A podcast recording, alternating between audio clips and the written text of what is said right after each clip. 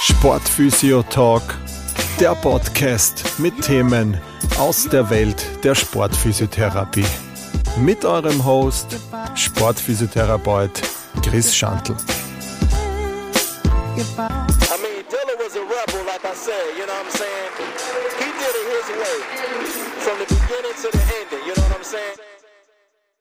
Hallo, es ist wieder Donnerstag, eine neue Folge des Sportphysio-Talks.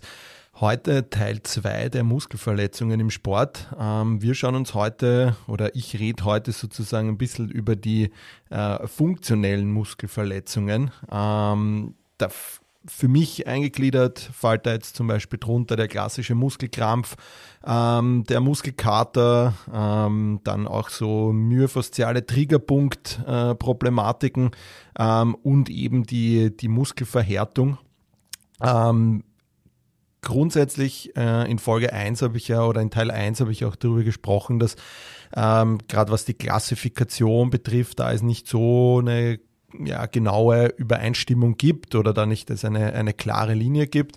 Ähm, viele oder eben diese Münchner, äh, äh, das Münchner Team rund um Dr. Müller-Wohlfahrt, die teilen da eben auch noch bei diesen äh, funktionellen Problematiken, teilen die da auch noch äh, die, diese sogenannte Muskelzehrung dazu. Ähm, ich habe mich für heute entschlossen, dass ich die in Teil 3 dann noch reinpacke, äh, wo es um die ganzen Rissformen gibt, weil wie in Folge 1 eben auch erwähnt habe ich, ähm, gibt es auch Leute, die sagen, dass bei einer Zehrung auch schon auf, auf Mikroebene äh, leichte Risse entstehen in der Muskulatur. Ähm, und das würde ich dann einfach noch genauer im Teil 3 besprechen, ähm, wo man da vielleicht dann auch die Unterschiede in der Klassifizierung erkennen kann. Ähm, und generell ist es so, dass, dass ich dann in der Praxis äh, für mich dann die Zehrung ähm, vielleicht dann über die ähm, Verhärtung einteile. Ähm, ich glaube, da gibt es einfach auch so ein bisschen Definition. Ich glaube, viele, die da sprechen davon, dass sie äh, eine Zerrung haben, haben in der Regel meistens eigentlich irgendeine eine Muskelverhärtung oft einmal. Also sei das jetzt eine neurogene Muskelverhärtung, die irgendwie in Kombination mit der Wirbelsäule auftritt oder, oder eben äh, neurogene Ursachen auch hat oder so jetzt diese klassische Verhärtung, diese Myogelosen, ähm, die dann einfach auch zu, zu, zu Schmerzen führen.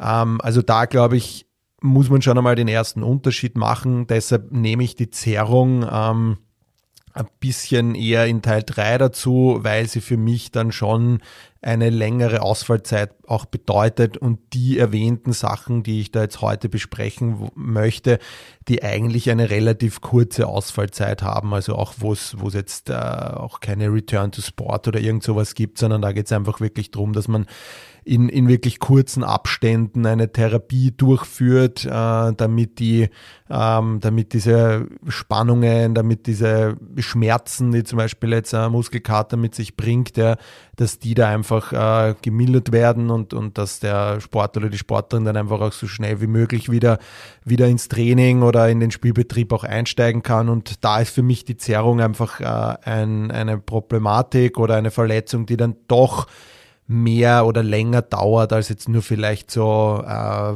drei, vier Tage oder so, ja, oder länger als eine Woche ist. Ähm, und weil es eben auf Mikroebene vielleicht da auch schon zu Rissen kommen kann. Wie gesagt, das wird im, im Teil 3 dann noch, noch genauer besprochen. Gut, ähm, wir kommen zum, zum ersten Punkt von heute der klassische Muskelkrampf. Ähm, wahrscheinlich jeder schon einmal gehabt. Ähm, es gibt welche, die neigen vielleicht ein bisschen mehr dazu. Es gibt welche, die haben das vielleicht noch nie gehabt, so einen richtigen Krampf. Ähm, grundsätzlich ist er ja immer dann da, wenn, wenn man jetzt irgendwie an seine an seine Höchstleistungen geht oder wenn man halt wirklich intensiv einen, einen äh, Sport macht, sei es jetzt ein Marathonlauf, das am Ende der Kilometer dann einfach schon vielleicht ein, ein Krampf dann bei vielen einschießt oder bei intensiven Spielsportarten, äh, sei es jetzt irgendwie ähm, von, von Eishockey bis hin zum Fußball, ja, kennt das dann auch oft immer so. Ähm, ich glaube, gerade im Fußball treten die sehr häufig auf beim, beim Stand von 1-0. Äh, im, im, im Zuge eines, eines Endspiels oder wo es um eine Qualifikation oder ums Weiterkommen geht. Da sieht man dann oft schon dann schon in der 80. Minute ähm, Leute am Rücken liegen und äh, der andere Spieler dehnt ihm durch. Ähm, also ich glaube so gerade so um die 80. Minute weiß nicht, ob das äh, äh, theoretisch erklärbar ist. Ich glaube eher, das hat andere Gründe, warum es dann da häufig zu Muskelkrämpfen kommt. Aber grundsätzlich, wie gesagt, ein Thema, was zum Abbruch des Sports führen kann. Ähm, und genau, also grundsätzlich so der Klassiker ähm, ist ja, man hört dann immer so, ah, du hast einen Muskelkraft, ähm, hast zu wenig Magnesium, hast einen Magnesiummangel, musst sofort Magnesium zu dir nehmen. Ja. Ähm, das kann man wirklich als Nein sagen, das stimmt nicht. Also das ist auch in unzähligen Studien widerlegt worden, dass Magnesium nicht der Grund dafür sein kann. Ähm, es geht dann oft sogar nach hinten los, dass viele dann Magnesium nehmen und, und das in höheren Dosen nehmen, damit sie das vermeiden und dann kommt es einfach dazu, dass, dass da andere Nebenwirkungen auftreten von, von Bauchkrämpfen, ja. Ähm, und das sind halt einfach Dinge, die man, die man dem Magnesium dann einfach auch zuschreibt. Man ging auch dann lange davon aus, dass eben so ein Ungleichgewicht im Flüssigkeits- und Elektrolythaushalt dazu führt, dass es eben so zu so einer Überregung der Muskulatur kommt, die dann die Krämpfe entstehen lassen. Ähm, diese Theorie hat auch so ein bisschen widersprüchliche Daten, ähm, weil grundsätzlich ähm, kann man natürlich sagen, dass wenn ich jetzt einen hohen Flüssigkeits- und Elektrolythaushalt habe, dass es dann schon Krämpfe hervorrufen kann. Ja, und da gibt es natürlich Sportarten, die sind da ein bisschen ähm, mehr gefähr gefährdet oder mehr haben das öfters das Problem, dass sie da wirklich an so, ähm, wo vielleicht nicht immer Versorgungsstationen da sind. Ähm, andererseits sieht man aber auch, dass zum Beispiel da wurden Studien durchgeführt, dass eben bei, hat man dann bei äh, Leuten, die einen Krampf hatten, Blutabnahmen gemacht und da sieht man halt, dass die Elektrolytwerte komplett gepasst haben und dass da kein Unterschied war zu welchen die Krämpfen hatten und welchen die keine hatten. Ähm, grundsätzlich glaube ich aber schon, dass äh, diese ganze Ernährung und vor allem da in dem, in dem Fall der Flüssigkeitshaushalt schon eine Rolle mitspielt. Ja. Ähm, grundsätzlich muss man aber, wenn das wirklich jetzt auf diesen Elektrolyt und wenn das so krass ist, dass dieser Mangel da ist, ja, ähm, dann müsste man ja eigentlich den überall haben. Und oft hat man den aber eigentlich so klassischerweise immer in, in der Wade, Oberschenkelrückseite, Oberschenkelvorderseite. Das sind so ein bisschen diese, ähm, ich sage jetzt einmal, diese Muskulatur, die da sehr zum, zum Krampf Krampfen auch gerne neigt. Ähm, und ich glaube eben, dass es ein Mix aus mehreren Sachen einfach auch ist, ja, dass, dass schon natürlich dieser Flüssigkeitshaushalt eine Rolle spielt, ähm, aber generell auch, auch wie, weil, wie gesagt, wenn das nur immer einen, einen Muskel stattfindet, rein theoretisch müsste das ja dann, wenn ich diesen Elektrolythaushalt, ähm, wenn ich da ein Problem, Problem oder eine, eine Reduzierung im Elektrolyt-Wasserhaushalt habe, dann müsste der ja eigentlich an, an mehreren Muskeln stattfinden. Ich glaube eher, dass es einfach auch ein Grund ist, dass aufgrund der Muskulatur, der arbeitenden Muskulatur, dass die einfach eine höhere Spannung erfährt und dann vielleicht Gefäße, also Gefäße, die diese Elektrolyte, die diesen Wasserhaushalt einfach an die entsprechenden Muskulatur führen, dass diese Muskulatur sozusagen das ein bisschen abdrückt, diese, diese Gefäße und es da dann einfach zu einer Unterversorgung des Muskels kommt und der dann einfach irgendwann zumacht, weil er eben einen äh, ja, Elektrolyt- und Wasserhaushalt auch aufweist. Ähm, einfach aus dem Grund, weil er nicht mehr richtig versorgt wird und deshalb wäre das für mich eine Erklärung, warum ja die anderen Muskeln dann auch alle normal weiterarbeiten können. Also ich denke eher aufgrund der Spannung, die ich dann halt bei einem Marathon zum Beispiel habe, da arbeitet halt sehr viel eben Quadrizeps, Hamstrings und, und Wade, ähm, dass die da einer von denen dann halt einfach unterversorgt wird, weil es einfach zu einer höheren Spannung kommt und dass äh, die Gefäße dadurch auch einfach ähm, komprimiert sozusagen werden, es da nicht zu so einer optimalen Versorgung kommt. Eine andere Erklärung, die vielleicht auch äh, wahrscheinlicher ist, wenn der Muskel müde ist, ist, dass es da immer zu einem Ungleichgewicht in der Aktivität von diesen Muskelspindeln und diesen Golgi-Sehnenorganen kommt. Also die Muskelspindeln sind ja sozusagen die, die Dehnungssensoren der Muskulaturen. Das haben wir ja auch beim Dehnen schon einmal besprochen. Gibt es in, in der Sehne und in, im Muskel diese, diese Spindeln, die nehmen da eben diese, diese Dehnungen wahr. Ja. Und ähm, der Golgi-Sehnenorgan ist sozusagen ein Spannungssensor. Ja, und der, der hemmt sozusagen die Kontraktion des Muskels bei, bei zu hoher Spannung. Ja, und wenn jetzt, wenn jetzt eben dieser, dieser Muskel ermüdet, dann nimmt die Aktivität von diesen äh, Golgi-Sehnenorganen ab und, und die von den Muskelspindeln zu. Das heißt, wenn man sich das jetzt anschaut, ist klar, dass bei einer die, dieser Golgi-Sehnenorgan dann reduziert ist und durch diese Überregung von den Muskelspindeln kommt dann es eben zu diesem Krampf. Und das ist das, was auf muskulärer Ebene auch so eine Erklärung ist. Grundsätzlich glaube ich, ähm, dass es so ein multifaktoreller Zustand einfach ist. Also einerseits eh der oben erwähnte Elektrolyt-Wasserhaushalt, aber eben auch diese, diese Muskelermüdung, die da einfach eine Rolle spielt und in Kombination von dem tritt dann einfach so auch so ein Muskelkrampf auf, ähm, es gibt ja viele auch, die haben das dann oft erst im, am, am Abend im Bett dann oder so, ähm, dass in der Wade auf einmal der Krampf kommt, ja, und äh, das wäre ja dann, da ist man ja dann meistens auch schon wieder versorgt mit sämtlichen Elektrolyten und ähm, da kann einfach diese Muskelermüdungstheorie einfach auch eine, eine Rolle spielen.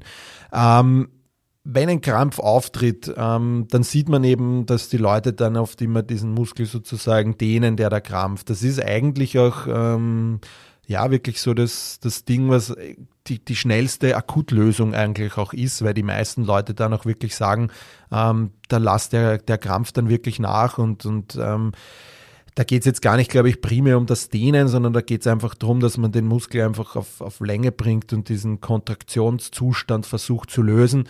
Ähm, ich denke, es macht auch immer Sinn, dass ähm, ähm, dass die, ähm, die auch in Kombination vielleicht mit mit einer Massage gleichzeitig, also dass man einfach in die Muskulatur reinarbeitet oder dass man da einfach äh, mittels Triggerpunkttherapie sozusagen einfach versucht, den Muskel da auch ähm, kurz äh, runter zu, zu fahren, was seine Spannung betrifft. Ähm, das sind, glaube ich, so, was man am Platz, wenn man jetzt akut jemanden betreut, eigentlich so die zwei Dinge, die man da einfach akut machen kann, was auch wirklich sofort hilft. Ja. Ähm, man kann dann versuchen, schauen, ob der Sportler oder die Sportlerin dann weiterspielen kann. Ähm, oft geht's, der kann dann vielleicht nicht mehr 100% spielen, das heißt, das, das Spiel vielleicht dann noch zu Ende, ähm, wenn es vielleicht nur mal ein paar Minuten geht. Ähm, grundsätzlich aber, ähm, wenn das wirklich ein, ein richtig hartnäckiger Krampf ist, dann kommt er eigentlich permanent und, und dann kann man das oft gar nicht mehr lösen, wenn das System einfach mal, mal überfordert ist und dann äh, kann der meistens eh nur herumstehen oder äh, muss eh ausgewechselt werden oder, oder den Wettkampf abbrechen, äh, im, im Zuge eines Marathons zum Beispiel oder so. Ja, das ist dann oft dann gar nicht mehr äh, anders auszu, zu, ähm, äh, zu loten, das Ganze, also was, die, was diese akute Behandlung betrifft. Um das Ganze dann so in der zweiten Phase der Behandlung gibt es unterschiedliche Theorien. Ähm, grundsätzlich denke ich einmal auf jeden Fall diesen Elektrolyt- und Wasserhaushalt ausfüllen, ähm, dann einfach auch schauen, dass man äh, vielleicht regenerative Einheiten hat. Da kann man natürlich jetzt äh, sich in der Folge äh, Regeneration im Sport natürlich auch noch ein paar Tools herholen, was da für einen, einen passt. Eine ganz interessante Sache ist eigentlich da, ähm, dass es, äh, das habe ich, weiß gar nicht, wo ich das mal gehört habe oder vielleicht gelesen habe, dass es, äh, dass es so einen Essiggurkensaft dass der eine, eine sehr gute Wirkung hat ähm, auf, die, auf die Krämpfe, äh, dass die da eigentlich äh, sich relativ rasch lösen. Ähm, aber jetzt gar nicht darum, dass der, dieser Essiggurkensaft sozusagen in, durch, den, durch den Magen dann eigentlich in, in das System reinkommt. Das würde ja viel zu lange dauern, sondern ähm, dass der anhand von so äh, Rezeptoren, die im Mund und in der Speiseröhre sitzen, ja, dass die diese, diese Zusammensetzung, diese Wirkung sozusagen aufnehmen und äh, dadurch der Krampf dann auch äh, sich schneller löst oder diese Krampfzustände, die schneller lösen. Ähm, Habe ich selbst noch nie ausprobiert, ähm, kann man natürlich einmal auch probieren, dass man dass man das hat. Ähm, ich weiß nicht, wie man das jetzt in der Praxis umsetzt. Natürlich kann man einfach ein Essiggurkensaft an, anmachen und in der, in der, in der Betreuerkoffer haben ähm, oder in der Kabine stehen haben, dass man das, sollte es zu einem Krampf kommen, da auch äh, gleich zuführen kann. Also wie gesagt, das wäre so, ein, so eine Theorie auch noch oder eine Möglichkeit, das auch so zu machen. Ähm, grundsätzlich, wie gesagt, ähm, ist jetzt äh, zusammenfassend Muskelkrampf wird jetzt eher beschrieben durch so ein Ungleichgewicht in der Aktivierung von eben diesen Muskelspindeln und den Golgi-Sehnenorgan. Elektrolyt und Wasserhaushalt ist eher so eine sekundäre Sache, spielt sicher auch eine Rolle mit.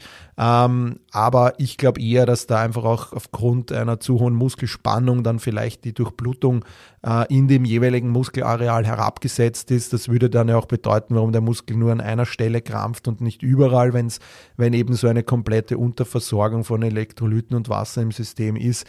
Ähm, Genau, und wie gesagt, manche neigen mehr dazu, andere weniger. Ähm, und es ist noch immer eigentlich die, die angenehmste Akuttherapie ist wirklich noch immer äh, den Muskel sozusagen zu dehnen und dann wird das in der Regel dann meistens auch schneller wieder, wieder weg und dann kann man einfach die Regeneration starten und, und dann sollte es eigentlich nicht dazu kommen. Wenn jetzt jemand öfters einen Krampf hat, dann muss man das natürlich einmal äh, äh vielleicht auch internistisch abklären lassen, ob es da einfach irgendwelche Mangelerscheinungen gibt oder ob da vielleicht irgendeine tiefer liegende Muskulatur so, so verspannt ist, dass die da einfach auch Gefäße abdrückt, dass es da nicht zu einer optimalen Versorgung kommt. Gut, ähm, das nächste in der Kategorie ist sozusagen äh, auch ein, ein wunderbarer Klassiker, den wahrscheinlich jeder schon einmal hatte, ähm, der Muskelkater. Ähm, auf, äh, auf Englisch nennen wir das auch diese DOMS, dieses Delayed Onset Muscle Soreness. Ähm, genau, kann richtig schmerzhaft sein, also dass man da oft sich gar nicht bewegen kann und, und jede jede Bewegung irgendwie wehtut, ähm, sei es jetzt von hinsetzen bis irgendwas sich Jacke anziehen, wenn das jetzt ein Brustmuskel ist, ja, ähm, sagt man ja auch immer, dass es da einfach zu, zu so Mikroverletzungen kommt im Muskel. Das ist eigentlich auch die, die Theorie, die sich sozusagen am, am besten, ähm, ja, die sich eigentlich gut hält, dass es da eben nicht dass es da eben schon zu, zu kleinen äh, Muskelverletzungen auch kommt, aber natürlich auf ganz, ganz kleiner Ebene. Ähm, Grundsätzlich ist so, dass man da ähm, einfach, meistens ist es ja so, dass so ein Muskelkater gerade, wenn man so exzentrische Kontraktionen ausführt, sei es jetzt beim Bergabgehen von einer Bergwanderung, ja, ähm, dass man da einfach auch, oder eben wenn man zum Beispiel jetzt beim Krafttraining irgendwie ja, Fleiß oder sowas auf der, auf der Bank macht, ja, dann äh, neigen die auch sehr gerne dazu, weil da einfach eben diese exzentrische Belastung auch sehr äh, betont wird. Und das, da neigt man dann eben auch dazu, dass man hier einfach einen, einen, einen schönen Muskelkater auch bekommt. Gerade dann natürlich, wenn eine längere Pause war. Ähm, und diese Kräfte führen dann sozusagen zu so, ja, Einrissen an diesen Sarkomeren. Ähm, die halt so, also wo ein kleiner Teil der Fasern, man sagt da im Bereich der Z-Scheiben, äh, dass da auch dieser Schmerz entsteht. Also der Schmerz entsteht ja eigentlich sekundär, ähm, weil eben auf diesen zerstörten Faserstrukturen äh, ebenso durch eine Autolyse auch Ödeme entstehen können. Und ähm, das macht so ein bisschen die Theorie, dass da der Schmerz auch kommt. Also es kommen zu Sarkomereinrissen. Das sind definitiv Verletzungen, die da auf, auf Mikroebene stattfinden. Ähm, und wie gesagt, auch bei hohen intensiven Stoffwechselbelastungen, wie jetzt zum Beispiel beim Marathonlauf oder so, lassen sich eben so typische Entzündungsreaktionen äh, feststellen wo am Hand vom Blutbild einfach auch eine, eine große Leukozyteneinwanderung da ist. Und ähm, Genau, also es ist eigentlich, es hinterlässt jetzt keine bleibenden Schäden, also wird eigentlich ähm, ja sozusagen wieder gut ähm, ja von dem von den diese Mikrorisse an den Sarkomeren, die werden da eigentlich auch wieder gut ähm, regeneriert, dass man da eigentlich nicht mitbekommt. Und eigentlich kann man dann diese, diese gleiche Bewegung dann eh auch wieder nach, nach meistens so einer Woche oder so eh auch wieder normal ausführen und hat dann auch keine, ähm, keine, keine Problematiken mehr, ähm, was das betrifft. Und wie gesagt, es ist einfach eine, eine Verletzung, die eben auf, auf, auf so ein, auf den auf Zerreißungen von diesen Z-Scheiben, Sarkomerebene äh, stattfindet. Ähm, sozusagen diese Haltestrukturen, diese Z-Scheiben, ja. Und ähm, davon kommt dann eigentlich in der Regel auch, auch dieser Schmerz, ähm, der natürlich sehr unangenehm sein kann ist jetzt im Sport vielleicht jetzt, wenn man im Verein arbeitet, vielleicht jetzt ja nach einer Vor also nach, nach einer längeren Pause, vielleicht kommt der mal wieder. Ähm, aber das kann man ja auch ganz gut steuern, indem man dann einfach sagt, äh, dass man ein Heimprogramm macht oder dass man einfach äh, das Training nicht gleich mit hohen Gewichten anfängt oder mit hohen intensiven Leistungen, ja, sondern einfach einmal äh, locker reinstartet und, und dann kommt da eigentlich einfach auch die, kann man den Muskelkater da einfach auch ganz gut vermeiden. Ansonsten, wie gesagt, so eine Prävention, ja, natürlich einfach immer wieder, immer regelmäßig was machen, keine zu langen Pausen. Ähm, aber jetzt zum Beispiel gerade in der Therapie kommt das dann auch oft, ganz oft vor, zum Beispiel jetzt nach einer längeren Immobilisation, sei es jetzt eine Meniskusnaht zum Beispiel, und dann macht man die ersten Einheiten, wo man dann so, sogar vielleicht nur mit wenig Gewicht äh, eher im, im koordinativen Kraftausdauerbereich arbeitet dann, dann geben da auch schon sehr viele mal einen Muskelkater an und wenn man dann vielleicht noch exzentrische Belastungen auch dazu hat, ja, dann ist das Ganze oft am nächsten Tag noch intensiver. So gerade die Wade ist da so ein Klassiker, auch wenn man eben nach einer längeren Pause ist und wo man vielleicht auch äh, mittels Krücken unterwegs war und dann steigt man wieder um auf den normalen Gang, dann kann es da einfach dazu kommen, dass hier äh, ein starker Muskelkater in der Wade ist ist, wie gesagt, grundsätzlich nichts Schlimmes. Ähm, man kann grundsätzlich auch alles weitermachen. Meistens ist so die Koordination einfach ein bisschen beeinträchtigt. Das heißt, die ganzen Bewegungen sind alle sehr, sehr steif und, und wirken nicht so locker. Ähm, und und äh, man, es tut weh einfach das Bewegen. Die beste Therapie dafür ist im Endeffekt meiner Meinung nach, ähm, und sagt auch so da jeder, dass das, dass das ganz gut dann ankommt, ist eigentlich, dass man seine seine Sportaktivität vielleicht äh, runterschraubt ein bisschen, dass es nicht zu intensiv ist, sondern lockeres Laufen ist vielleicht die ersten paar Meter sind ein bisschen zach, äh, sind ein bisschen steif und unrund, aber mit der Zeit merkt man dann, dass das, dass das immer besser wird, wenn es durchblutet wird. Ähm, Durchblutung ist da ja auch eine super Sache, weil es einfach, auch wenn es eben zu diesen Zerreißungen da kommt, einfach trotzdem Durchblutung viel Frischblut bringt und da einfach auch dieser Heilungsprozess dann einfach von diesen, auf dieser Mikroebene, bei diesen Z-Scheiben, bei den Sarkomeren da einfach auch ähm, sich dann auch besser äh, äh, rehabilitiert sozusagen wieder. Wie gesagt, lockeres Laufen, Radfahren, ähm, Aquajogging, leichtes Krafttraining, Mobility-Training, vielleicht äh, an der Liege durchmobilisiert werden, äh, ganz leicht passiv angedehnt werden, dynamisch. Ja. Ähm, was vielleicht weniger angenehm ist, ist das ganze Black Roll und, und auch Massage. Das würde ich da auch wirklich äh, nicht tun, weil es eigentlich nur äh, Krampf ist und einfach nur weh tut und auch keinen Effekt hat. Ähm, ganz im Gegenteil, man, man verspannt sich dadurch die Schmerzen vielleicht noch mehr und, und hat dann womöglich irgendwo anders an, an uh, verspannte Muskulatur. Ja.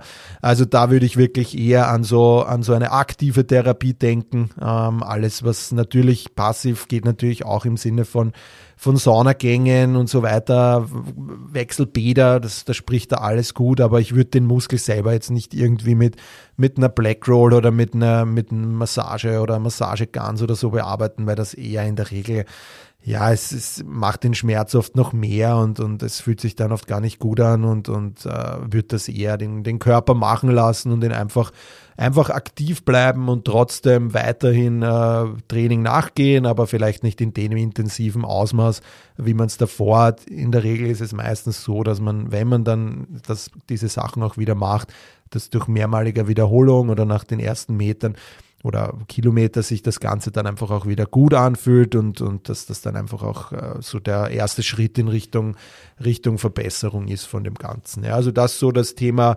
Muskelkater. Jeder hat schon mal gehabt, ähm, jeder wird es vielleicht nochmal haben, wenn man irgendwas wieder neu macht. Aber wie gesagt, vielleicht mit dem Sachen kann man da einfach ganz gut äh, dran arbeiten. Der nächste Punkt, der auch sehr gerne, äh, der auch in die Muskelverletzungen ist jetzt primär eine Muskelverletzung, vielleicht alle drei, die wir jetzt bereits erwähnten, sind jetzt nicht vielleicht so Verletzungen im, im eigentlichen Sinne, sind eher Störfaktoren in der Muskulatur, nennen wir es mal so.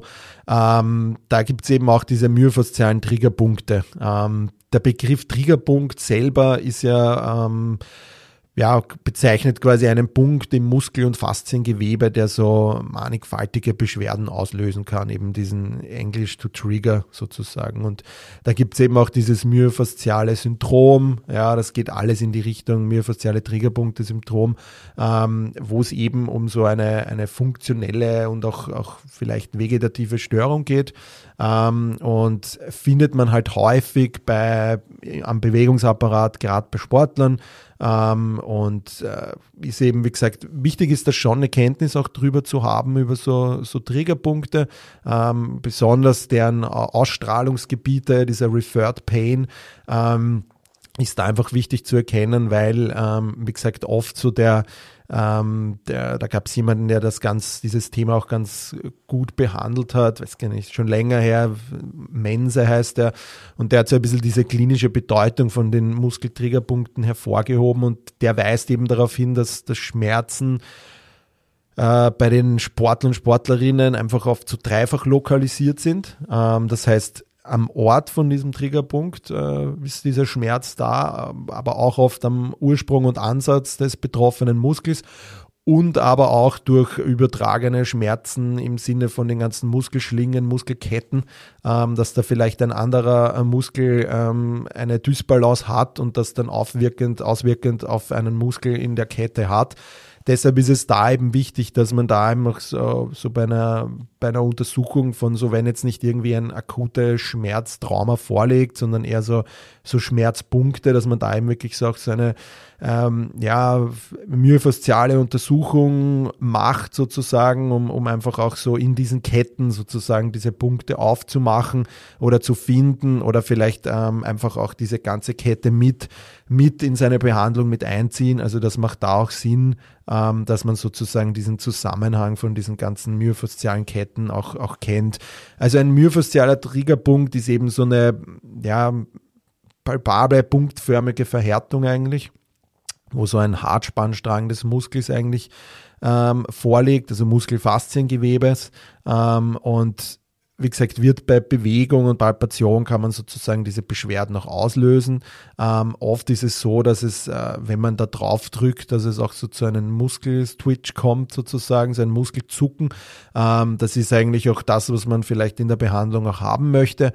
Ähm, es handelt sich dabei eben um so, um so lokale Verdickungen von so, ja, einerseits einzelnen Muskelfasern, ähm, und auf der anderen Seite aber auch von so kollagenösen Gewebe, so Mikrovernarbungen, wenn es da vielleicht zu irgendwelchen äh, im Zuge von einer Muskelkater oder einer Vorverletzung einfach so zu so leichten äh, Rissen, irgendwas in die Richtung Schädigung des Gewebes, muss ja gar kein Riss sein, dass es da vielleicht so Mikrovernarbungen gibt. Das kann da auf dieser, also das wird theoretisch auch dem myofaszialen Triggerpunkt auch zugeschrieben. Ähm, viele von diesen Beschwerden, die jetzt sozusagen klinisch und, und anamnestisch als ausstrahlenden, ausstrahlenden Schmerz zum Beispiel haben, ähm, sind sehr häufig eben diesen übertragenden Schmerz von diesen Triggerpunkten äh, zugegliedert, dieser Referred Pain. Das heißt, man hat zum Beispiel Schmerzen am Knie, und äh, der, der, ein, ein Muskelschmerzpunkt, so ein Triggerpunkt, ist zum Beispiel im Muskelbauch des, des Rectus femoris zum Beispiel angesiedelt. Ähm, und da sieht man dann einfach, okay, das, dann glauben natürlich viele, okay, ich habe im Knie irgendwas, dabei ist der, der Punkt eigentlich weiter oben. Und das ist eigentlich oft einmal so ein, ein Grund auch für Schmerzen, die man dann einfach ganz gut gezielt mit so einer Triggerpunkttherapie äh, lösen kann. Natürlich gibt es da Triggerpunkte, die ziemlich, ziemlich fest sind. Ja. Ähm, es gibt so aktive und inaktive Triggerpunkte, das muss man natürlich auch rausfinden, ja, dass die da einfach, äh, ähm, dass man die auch alle mitnimmt in der Behandlung. Ähm, Genau, kann natürlich auch auf, auf Rückenmarksebene stattfinden, solche Triggerpunkte, dass die da aufgelöst werden durch durch irgendwelchen äh, ja, Verengungen, Entrapments oder sowas, dass da vom Nerv irgendeine eine Problematik vorliegt, ähm, das einfach auch berücksichtigen, vielleicht jetzt nicht gleich in der, in der ersten, in der ersten äh, diagnostischen Behandlung physiotherapeutisch gleich das, das Gesamte, sondern vielleicht einmal da schauen, okay, dass man mal diese Ketten dieses Muskels aufmacht und dann kann man natürlich, wenn sich das hartnäckig hält, dann natürlich auch noch weiter Richtung, Richtung Wirbelsäule und so weiter gehen, ähm, weil sich es oft nicht immer gleich in der, in der Erstbefundung auch so präsentiert. Ähm, das macht da auf jeden Fall so einen, einen Sinn. Ähm, genau, also das sind sozusagen diese myofaszialen Syndrome, Syndro Syndrome ähm, und sind oft wirklich so, wirklich kommen oft vor, dass die dann so Schmerzen und Leistungsmindern eigentlich auch ähm, verursachen, das Ganze. Also einerseits eine schöne Sache, weil man sie mit einer Therapie relativ schnell in den Griff bekommt. Gibt es natürlich unterschiedliche Methoden, das zu therapieren. Ähm, uns ähm, äh, Physiotherapeuten stehen da jetzt natürlich äh, einerseits unser Daumen zur Verfügung, irgendwelche anderen Hilfsmittel, um diesen so Trigger Pointer. Ähm, es gibt natürlich auch die, die Stoßwelle, die wir Physiotherapeuten durchführen dürfen. Ähm, die kann man da auch ganz gut einsetzen. Ähm, also wirklich eine, eine sehr äh, geringe, geringe Intensität, aber das kann man mit einer Stoßwelle, die wir Physios auch bedienen dürfen, ähm, gibt es da ja zwei Sorten. Eine dürfen wir ja auch bedienen, ähm, dass die einfach äh, auch dafür in Erwägung gezogen werden kann.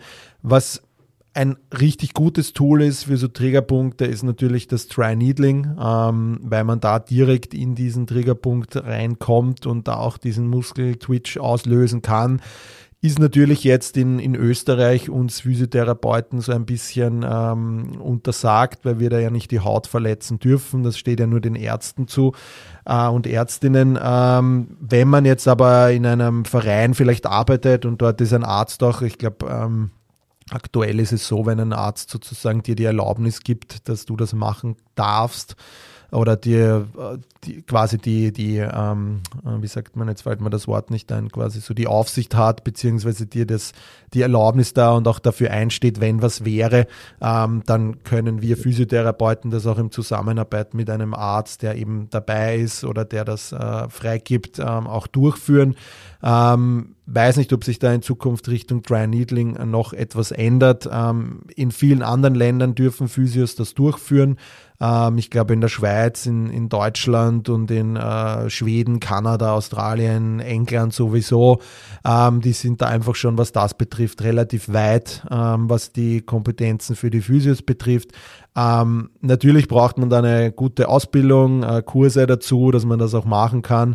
Ähm, solange das nicht irgendwie äh, festgesetzt ist, dass wir das auch so machen können, bleibt uns natürlich einfach die, die oben erwähnten Sachen mit ähm, Daumen, Triggerpointer oder eben dieser, dieser Stoßwelle, für die wir Physios eben auch bedienen dürfen. Ähm, und genau das wären eigentlich so die, die klassischen Behandlungen. Und dann gibt es natürlich Nachhaltigkeit, natürlich wieder zu schauen, okay, wie, warum ist der Triggerpunkt gekommen? Gibt es da irgendwo Dysbalancen ähm, am Laufstil, am Fahrrad, ähm, beim Werfen? Ja, einfach, dass man da dann schaut, okay, wie, wie, wie läuft das Ganze ab, ähm, um diese Triggerpunkte dann in der Regel auch zu vermeiden. Ähm, wie gesagt, eine, grundsätzlich kann eine lästige Sache sein, wenn man so oft lange mitschleppt, dann braucht man oft mehrere Einheiten, das zu lösen. Aber grundsätzlich lassen sich diese Triggerpunkte ganz gut behandeln und, und man merkt dann auch oft schon wirklich in den ersten, ersten Einheiten einen richtig guten Release von dem Ganzen. Ja. Dann ähm, als nächstes, glaube ich, einer der häufigsten Dinge, die man äh, in der Zusammenarbeit mit Sportlern und Sportlerinnen noch hat, sind diese Muskelverhärtungen, ähm, die oft, glaube ich, auch als Zerrungen ähm, interpretiert werden bei vielen vielleicht, ähm, weil sie auch oft ähnliche ja, Symptomatiken haben, dass man einfach so ein äh, ja, ein Ziehen und ein Spannungsgefühl und einen Schmerz hat, ja, ähm, und das geben viele ja auch eben bei so einer Zerrung an, ja, also was das betrifft, ist glaube ich da einfach eine gute Abgrenzung da, was, was, dass man da einfach schon einmal versucht zu unterscheiden, Muskelverhärtung und äh, Muskelzerrung, ähm, das sind, glaube ich, so die, die Dinge, dass die Muskelverhärtung meiner Meinung nach die häufigere Variante in der, in der Praxis auch ist, äh, die mehr vorkommt und, und vielleicht gar nicht diese Zerrung, vielleicht eben für viele diese Zerrung eigentlich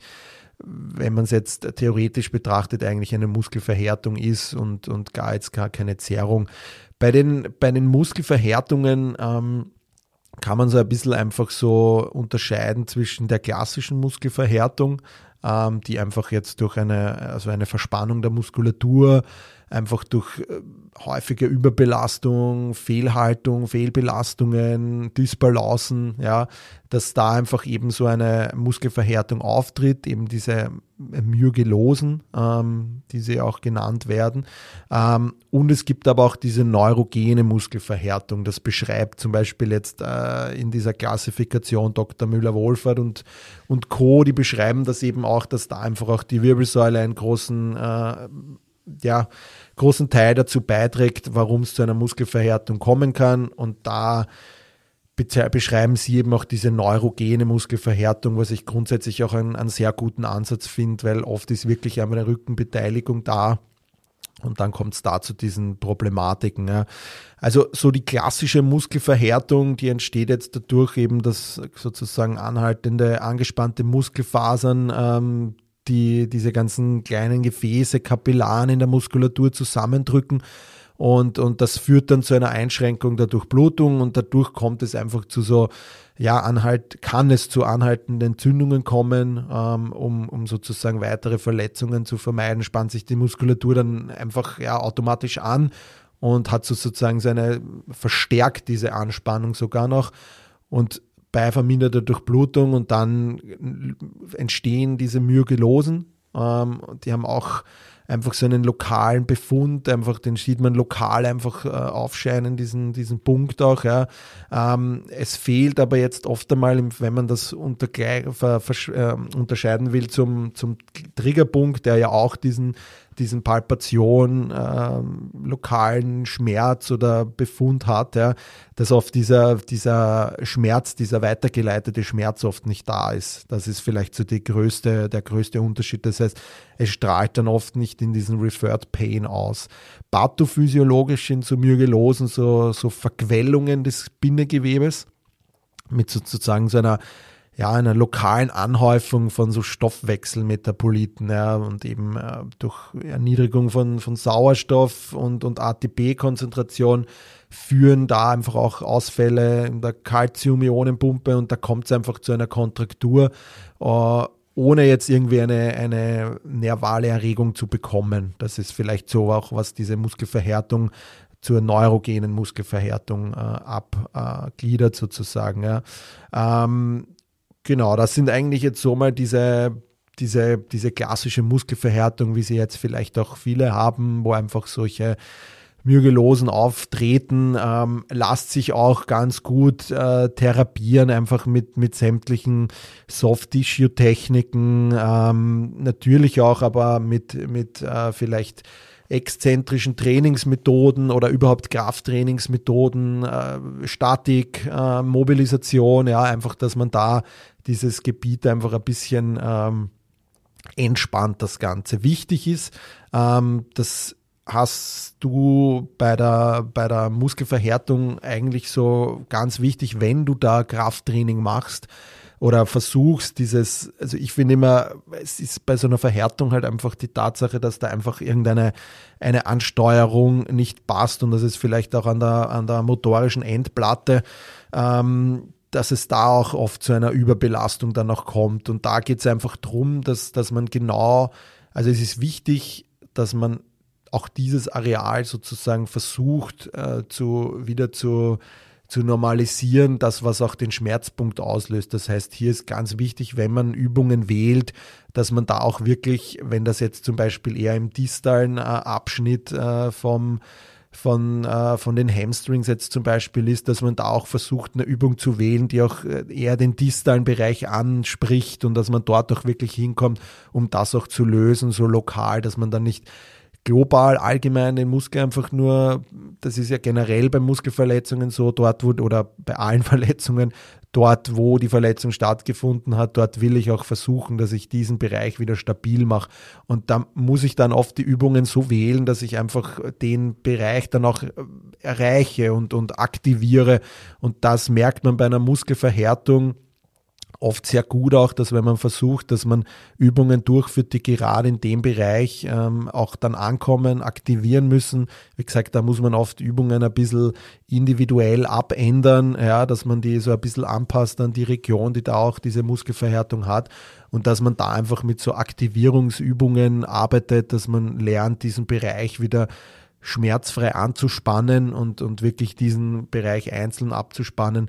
Und da kann man ganz gut äh, mit Trainingsmethoden arbeiten. Da geht es jetzt gar nicht darum, dass man da mit Maximalkraft, Koordination, wie auch immer arbeitet. Da geht es eher um diese, äh, diese koordinative Abstimmung äh, zwischen, äh, also an dieser motorischen Endplatte. Das ist da, glaube ich, ein ganz guter Ansatz, äh, wenn man da versucht oder guter Ansatz, da hat man gute Erfahrungen, wenn man da versucht, wirklich den Bereich auch wieder, wieder zu zeigen, hey, ähm, ist wieder alles normal, es geht wieder, ähm, es passiert nichts, wenn man da in die Übung reingeht, auch wenn da ein bisschen ein Gewicht dran ist.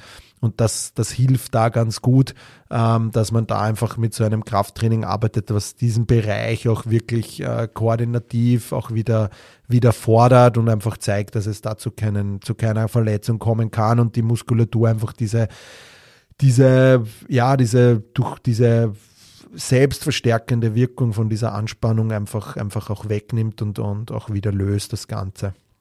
Ähm, auch zu der, also bevor wir noch den, den, die nächste, die neurogene Muskelverletzung beschreiben, auch da bei all diesen Dingen gibt es da jetzt auch keine Return-to-Sport-Testungen, weil die meist von so kurzer Dauer sind, dass das jetzt eigentlich auch keinen, keinen Sinn macht, dass man da was macht. Natürlich kann man probieren, im Drehen, ich glaube, das ist eher im Therapiesetting, äh, hier vielleicht noch ein paar Sachen anzutesten und zu schauen, haltet das, ähm, ist das, ist, kommt da wieder irgend, macht der wieder zu, der Muskel, wenn man, wenn man höhere Sachen, äh, höhere, intensivere Sachen macht. Aber grundsätzlich denke ich, ist es, ist es hier einfach wichtig, dieses, dieses Problem zu lösen dass einfach diesen Schmerz mal weg ist und dann natürlich nachhaltig wieder arbeiten, zu schauen, warum ist der kommen.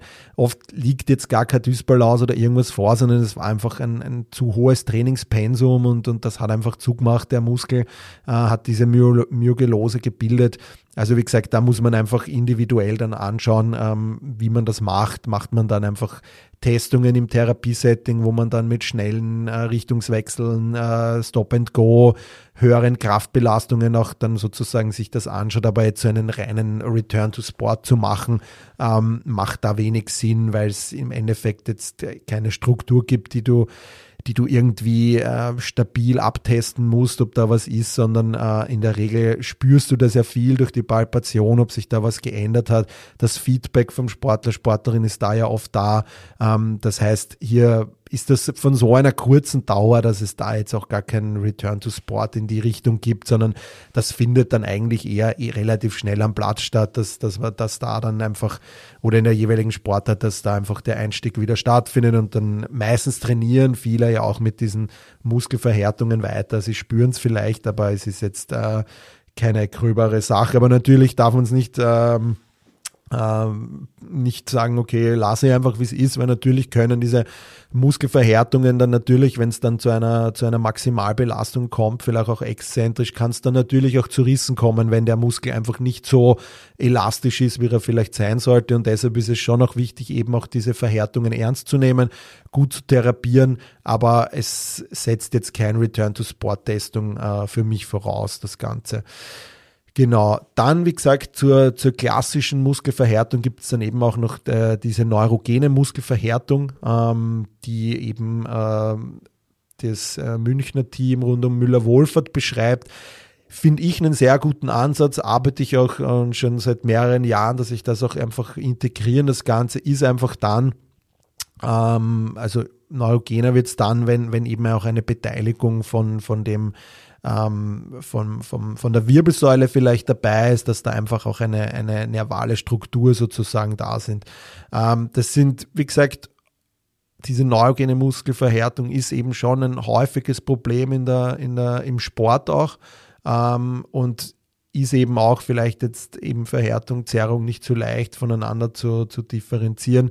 Ähm, es ist so, dass eben charakteristisch für diese Muskelverhärtung ist eben so wirklich so eine, erhöhte Muskelspannung auf der gesamten Länge des Muskelstranges, auch öfters eine ganze Muskelgruppe davon betroffen.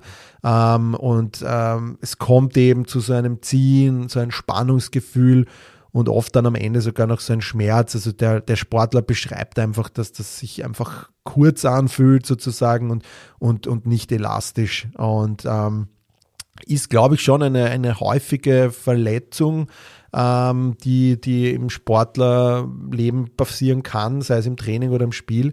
Ähm, und glaube ich, dass da sieht man einfach anhand von dem, ähm, dass es eben wichtig ist, eben die Wirbelsäule da auch zu, zu integrieren in das Ganze. Bei der bei der neurogenen Muskelverhärtung ist eben der Betroffene eine Muskelstrang eigentlich in seiner gesamten ja, Ausdehnung einfach eigentlich so hyperton. Also man zeigt da wirklich, dass das wirklich von oben bis nach unten einfach ja ein, ein, eine, eine Hyperton, ein hypertoner Muskel zu palpieren ist.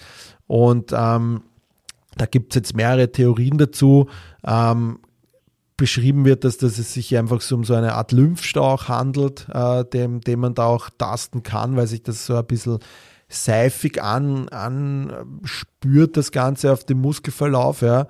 Ähm, und das sind so eben so Dinge, die man, die man spürt, wenn man wirklich viel, viel äh, Muskelgewebe da auch äh, berührt und einfach differenzieren kann, dann kann man da vielleicht anhand von dem das ein bisschen, ein bisschen erkennen.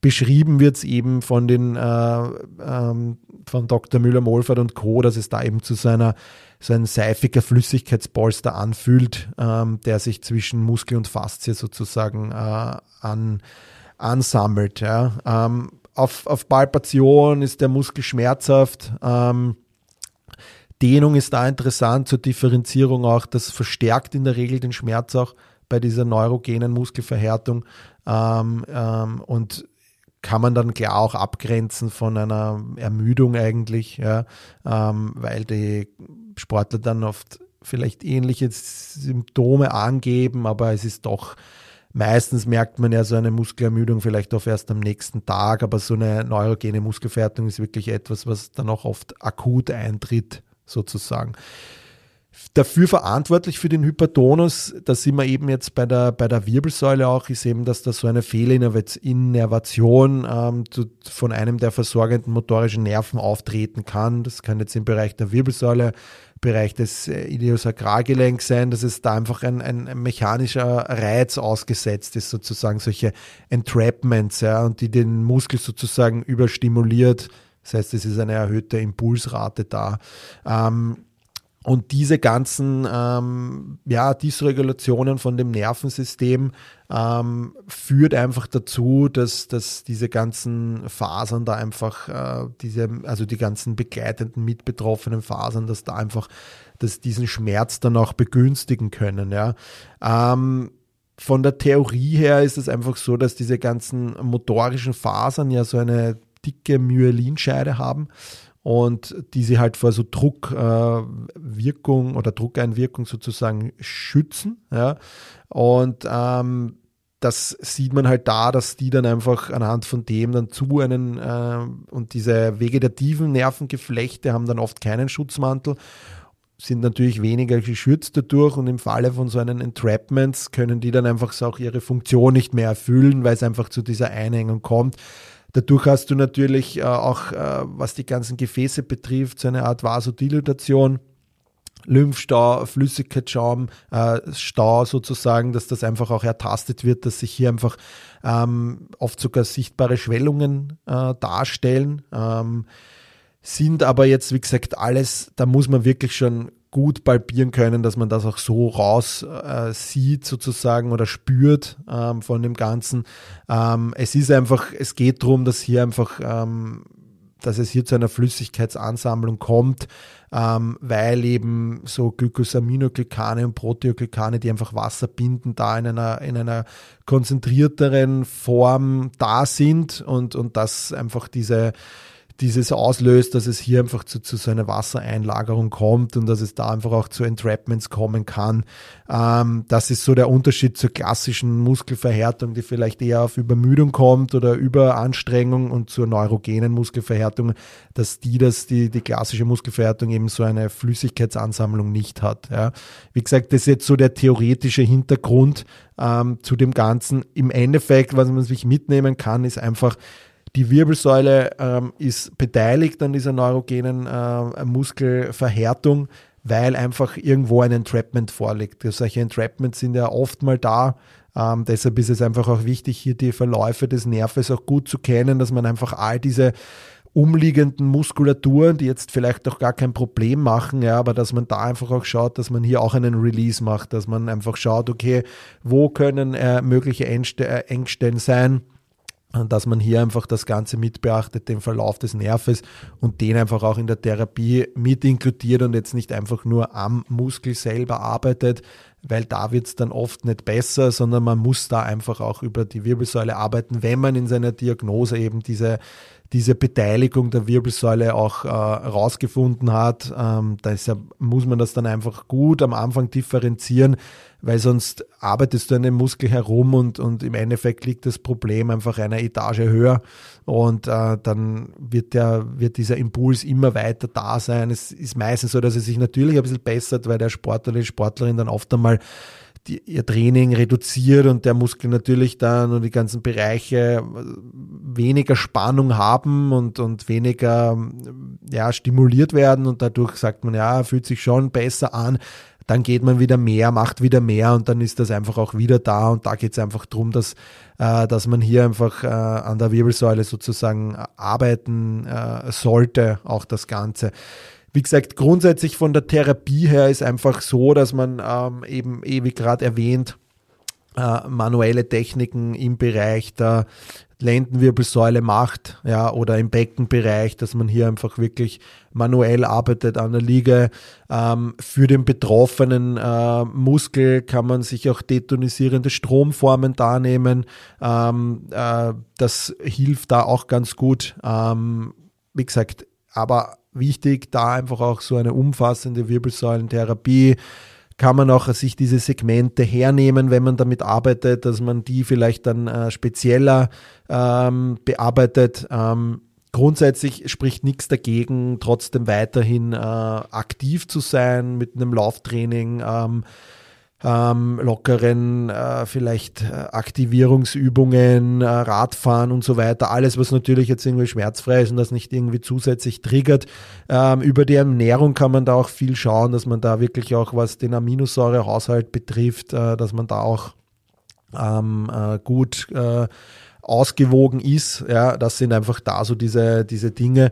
Aus therapeutischer Sicht ist es natürlich, wie gesagt, äh, diverse manuelle Techniken im Bereich der Lendenwirbelsäule, äh, Wirbelsäulentherapie von, von bis. Also da kann jetzt jeder sein, sein, sein, sein Konzept auspacken, sei es das jetzt osteopathisch, sei es das jetzt äh, von Maitland bis hin zu, äh, weiß ich nicht, äh, IAOM, alles, was da irgendwie an Konzepten gibt macht da, kann natürlich jeder sein, sein Spektrum austoben, ähm, geht natürlich von Mobilisationstechniken bis hin zu Soft-Tissue-Techniken im Verlauf der Ketten, dass man eben diese Entrapments auch aufmacht. Ähm, das ist jetzt einmal so die, die Therapie, die wir da einfach auch, auch intensiv machen können.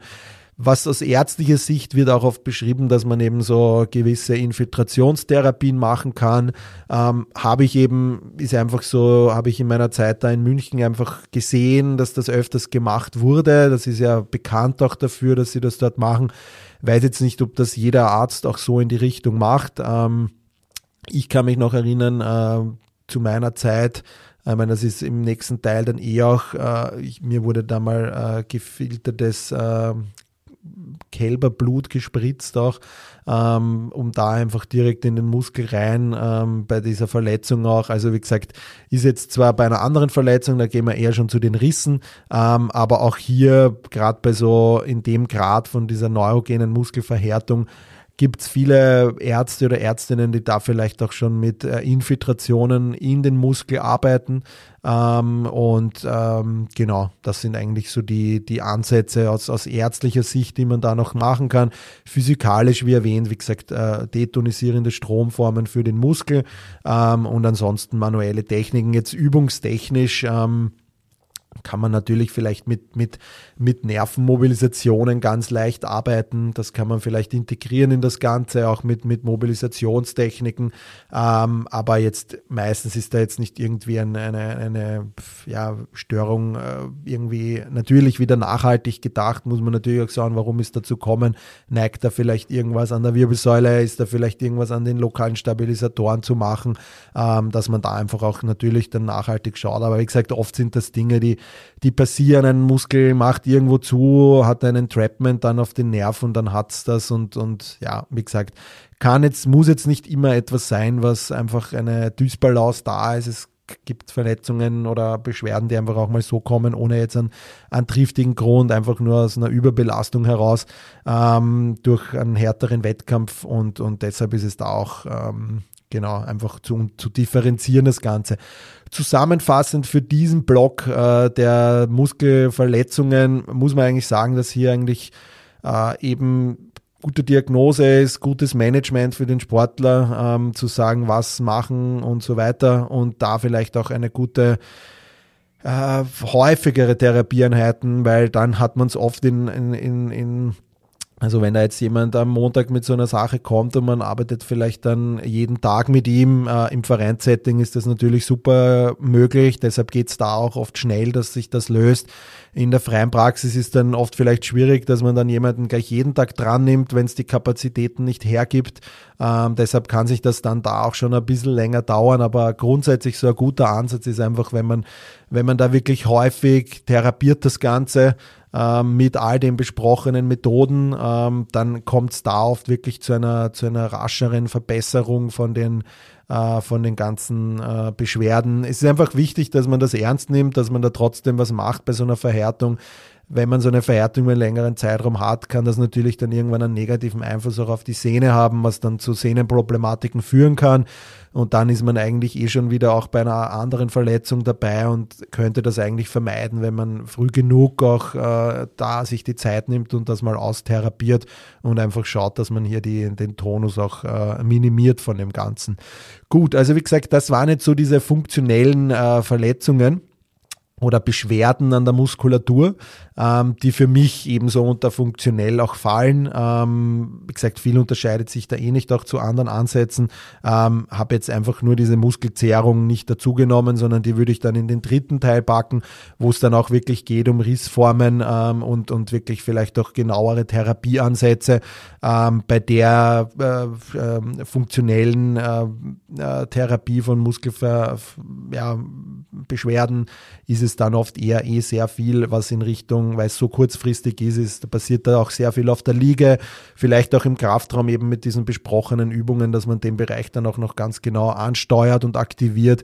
Aber grundsätzlich sind das für mich jetzt eher so äh, kürzere Verletzungsdauern, äh, was solche Sachen betrifft und die Sportler oder Sportlerinnen können eigentlich relativ rasch auch wieder in den, in den, in den Alltag, in den Sportalltag einsteigen mit den gezielten ähm, Therapien ähm, durch äh, die Physiotherapie.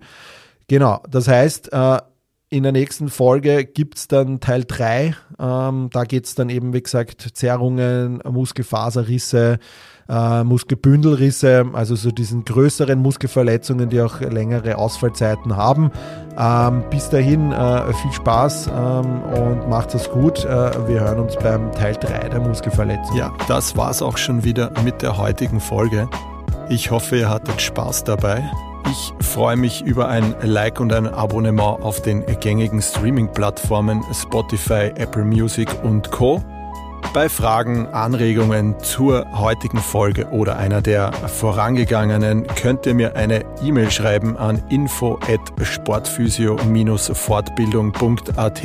Ich freue mich, bis zum nächsten Mal, euer Chris.